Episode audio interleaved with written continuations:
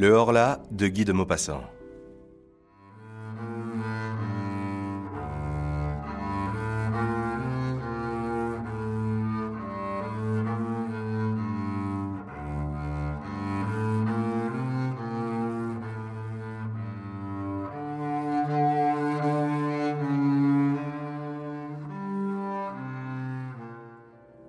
Le Horla est l'histoire d'une possession. Un être invisible vampirise le narrateur anonyme qui tient un journal relatant les progrès du mal qui le touche. C'est un récit fantastique majeur de l'histoire de la littérature française. Durant quatre mois, le diariste décrit et analyse l'avancée du mal qui le touche. Vivant près de Rouen, il a vu passer un trois mois brésilien et est atteint depuis d'une maladie indéfinissable qui tient de la langueur et de la dépression.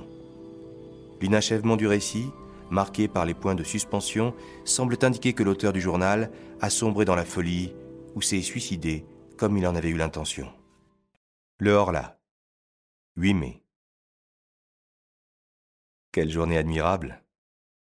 J'ai passé toute la matinée étendue sur l'herbe, devant ma maison, sous l'énorme platane qui la couvre, l'abrite et l'ombrage tout entière. J'aime ce pays. Et j'aime y vivre parce que j'y ai mes racines, ces profondes et délicates racines, qui attachent un homme à la terre où sont nés et morts ses aïeux, qui l'attachent à ce qu'on pense et à ce qu'on mange, aux usages comme aux nourritures, aux locutions locales, aux intonations des paysans, aux odeurs du sol, des villages et de l'air lui-même. J'aime ma maison où j'ai grandi. De mes fenêtres, je vois la Seine qui coule le long de mon jardin, derrière la route, presque chez moi, la grande et large Seine qui va de Rouen au Havre, couverte de bateaux qui passent. À gauche, là-bas, Rouen, la vaste ville aux toits bleus, sous le peuple pointu des clochers gothiques. Ils sont innombrables, frêles ou larges, dominés par la flèche de fonte de la cathédrale, et pleines de cloches qui sonnent dans l'air bleu des belles matinées, jetant jusqu'à moi leur doux et lointain bourdonnement de fer, leur chant d'airain que la brise m'apporte, tantôt plus fort et tantôt plus affaibli, suivant qu'elle s'éveille ou s'assoupit. Comme il faisait bon ce matin. Vers onze heures, un long convoi de navires, traîné par un remorqueur, gros comme une mouche, et qui râlait de peine en vomissant une fumée épaisse, défila devant ma grille. Après deux goélettes anglaises, dont le pavillon rouge ondoyait sur le ciel, venait un superbe trois-mâts brésilien, tout blanc, admirablement propre et luisant. Je le saluai, je ne sais pas pourquoi, tant ce navire me fit plaisir à voir. 12 mai. J'ai un peu de fièvre depuis quelques jours. Je me sens souffrant. Ou plutôt, je me sens triste.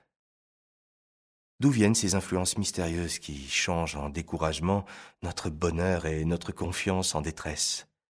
On dirait que l'air, l'air invisible est plein d'inconnaissables puissances dont nous subissons les voisinages mystérieux.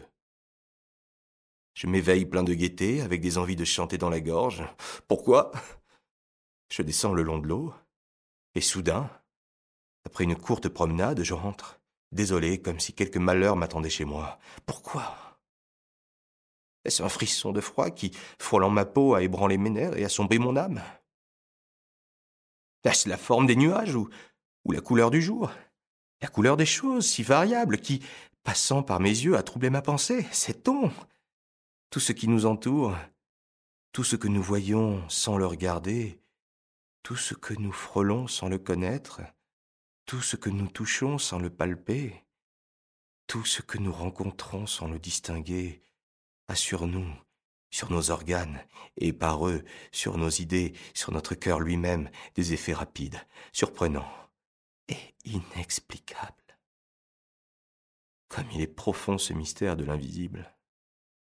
Nous ne le pouvons sonder, avec nos sens misérables, avec nos yeux qui ne savent apercevoir ni le trop petit, ni le trop grand, ni le trop près, ni le trop loin, ni les habitants d'une étoile, ni les habitants d'une goutte d'eau, avec nos oreilles, qui nous trompent, car elles nous transmettent les vibrations de l'air en notes sonores.